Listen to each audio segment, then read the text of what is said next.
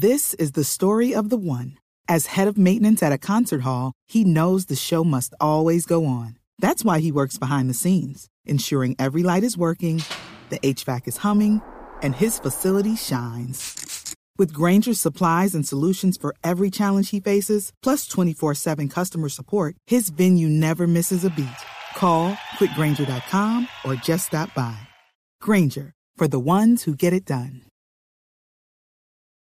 Fue enviado a prisión el mayor de la Policía Nacional implicado en el escándalo del hacker que espió el proceso de paz.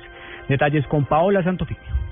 A la cárcel La Picota de Bogotá fue enviado el mayor de la Policía Nacional, Javier Humberto Gaitán González, por orden de un juez de control de garantías de Bogotá, quien dictó medida de aseguramiento en su contra por presuntos nexos con el escándalo de las interceptaciones ilegales en el que también está involucrado el polémico hacker Andrés Sepúlveda. Para el funcionario judicial, el uniformado representa un peligro para la sociedad y un riesgo para la seguridad nacional, ya que ocasionó que se filtrara información reservada. La Fiscalía le imputó los delitos de falsedad en documento, peculado y cohecho, luego de que fuera señalado de haber vendido información de inteligencia reservada de la fuerza pública. Paola Santofimio, Blue Radio.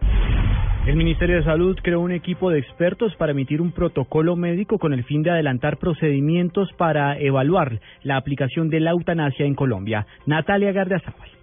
El Ministerio de Salud emitió un comunicado en el que afirma que pese a que desconoce el pronunciamiento formal de la Corte Constitucional en torno a la solicitud que realizó el pasado 13 de marzo para extender el plazo para emitir una directriz en torno a la eutanasia en Colombia, un comité de expertos se encuentra trabajando desde el pasado 27 de febrero para tener lista la determinación el próximo 20 de abril, que es cuando vence el plazo ordenado por la Corte. Por lo tanto, el 20 de abril el Ministerio revelará su posición en torno a la eutanasia en el país y dictará la forma en la que deben actuar hospitales, clínicas, instituciones prestadoras del servicio de salud y EPS, entre otros, frente a las personas que deseen utilizar la eutanasia.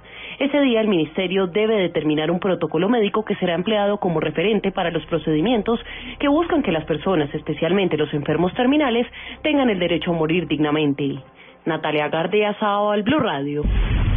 Más noticias en Blue Radio. Se complica la movilidad a esta hora en Medellín. En los próximos minutos, cerca de 50 taxistas protestarán ante la Secretaría de Movilidad de la capital de Antioquia en rechazo por la suspensión de la medida de pico y placa.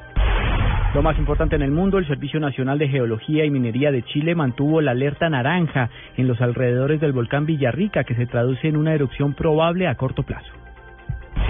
Y en deportes, la pareja de los tenistas colombianos Juan Sebastián Cabal y Robert Farah fue superada en los octavos de final del Masters 1000 de Miami, torneo que reparte una bolsa de premios por 5 millones de dólares y un certamen que reúne a 32 de los mejores duplas de tenis en el mundo. 8 de la noche, 34 minutos.